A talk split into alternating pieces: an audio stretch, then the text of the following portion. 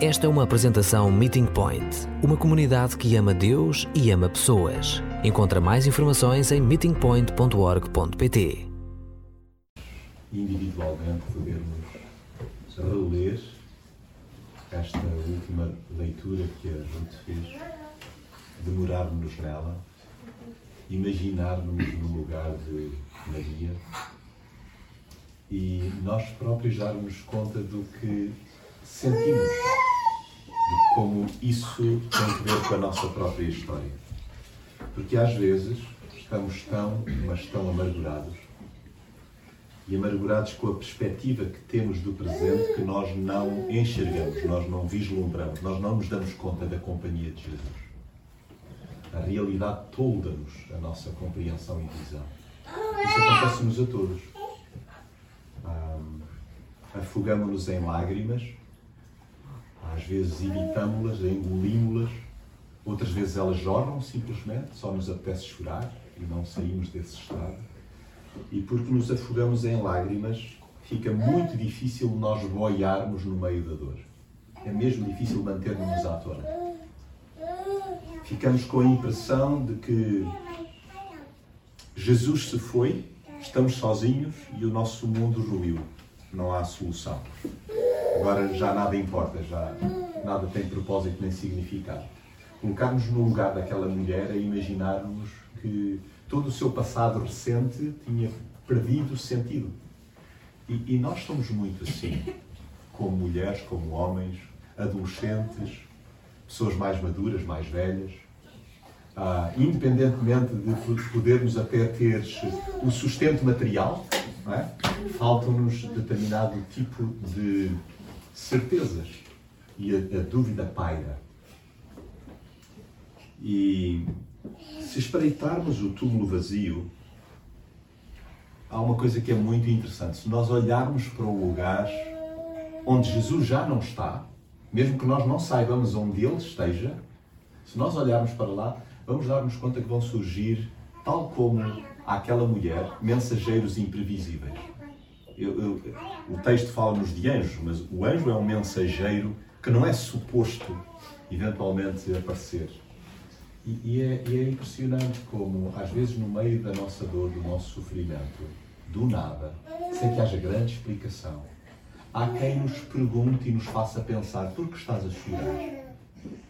E, e, de alguma maneira é importante nós conseguirmos dar nome à nossa dor. Por que é que estamos a chorar? O que é que nos causa dor? E nós fugimos disso de pensarmos realmente por que é que estamos a chorar. Agora, esta pergunta é uma pergunta certeira. Quando foi a última vez que tu choraste? Quando foi a última vez que verteste lágrimas? Conseguimos parar lá e perceber se ouvimos também ou mensageiros ou o próprio Jesus perguntar-nos porquê é que estás a chorar, Jonas? Porquê é que estás a chorar? E de algum modo perceber qual é a causa, qual é a razão para que isso um, aconteça. E é interessante que, ao olharmos para esta mulher, percebemos que acabamos por desabafar o que nos vai na alma e expomos todas as nossas incertezas. Um, quais são as tuas incertezas hoje? Seria muito interessante colocarmos uh, as nossas dúvidas como estudantes como, como pais, não é? Ah, este é um tempo, já viram, tão informal, nós temos as crianças, interagem connosco, estão relaxadas, brincam de forma inocente, nós olhamos para elas, estamos, estamos a olhar para elas, a, a deleitar-nos com a presença, a companhia delas. Mas, mas, de alguma maneira, isto é uma bolha. Isto é uma bolha, no sentido em que aqui parece que as nossas incertezas não têm grande peso. Mas é importante nós demorarmos nas incertezas e desabafarmos as nossas incertezas. Ah, ah, sabem, riqueza, riqueza seria nós fazermos aqui uma coletânea e dizermos assim: as minhas incertezas são estas. E, e, e isto não é para um pessimismo que nos engula, é para que de algum modo nós assumamos a nossa vulnerabilidade e desabafemos com Jesus. É isto que eu tenho medo. É isto que me assusta.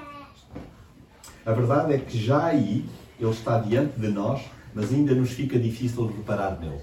Ou seja, é quando nós verbalizamos as nossas incertezas, que Jesus se revela nossa companhia, estar presente, está ali. E depois ele próprio formula: Por que estás a chorar? Por que estás a chorar? O que estás tu à procura? E, e é interessante nós conseguirmos responder mesmo a, a, qual a razão pela qual estamos a chorar e o que é que nós estamos à procura. E talvez por estarmos tão focados na perda, ou por termos a visão turva e o coração embargado, nós não damos conta da sua suave aproximação. Jesus está perto. Ah, ah, olhe para alguns de vós e, e, e é tão bonito ah, também conhecer parte da, da vossa história ah, e, e, poder perceber que, que a dúvida faz parte do caminho. O que é importante é dividi-la com Jesus e nós darmos conta da sua suave aproximação. Dá-te conta de que Jesus está perto. Jesus está aqui connosco. E Ele bem tenta de que nós apercebamos que está mesmo à nossa frente e que é escusado procurarmos mais. Mas só quando nos chama pelo nome é que nós caímos em nós. E é muito bonito. Ah, ah, é quando Jesus chama pelo nome que aquela mulher se dá conta, espera, esta voz é que de algum lado. E é o meu nome. É o meu nome. Então, deixa que Jesus te chame pelo teu nome. Ele conhece a tua história, ele sabe o que te aflige, seja no quadro do casamento, no plano laboral, no quadro afetivo, ah, no âmbito das relações interpessoais que desenvolvemos, ah, na nossa toxicidade interior, ah, que nós possamos deixar que Jesus nos chame pelo nome. E que bom é ouvi-lo e poder chamá-lo Raboni que é mestre, mestre, diz tu, fala tu, ensina tu, guia tu, eh, eh, eh, dirige tu. Ah, no fundo, a Páscoa, a Páscoa que é, é, é esta passagem, é esta passagem da, da, dúvida para a certeza, da morte para a vida, é esta passagem de uma escravidão interior para a libertação. Quer dizer assim, está tudo bem, eu estou a ouvir Jesus, Ele está a chamar-me pelo meu nome. E ele, quer saber porque é que eu estou a chorar, o que é que eu estou à procura, e eu simplesmente desejo que Ele me guie. E é muito bonita a forma como, como termina a leitura. Uh, que enorme privilégio nós temos de poder partilhar o que vimos, bem como tudo o que Jesus nos tem dado a saber. Partilharmos, partilharmos, falarmos da nossa história. Então, não é dar testemunho, é nós sermos testemunhas. E nós podemos ser testemunhas com o quê? Com a nossa vida. E da, da nossa vida fazem parte dúvidas, fazem parte de incertezas.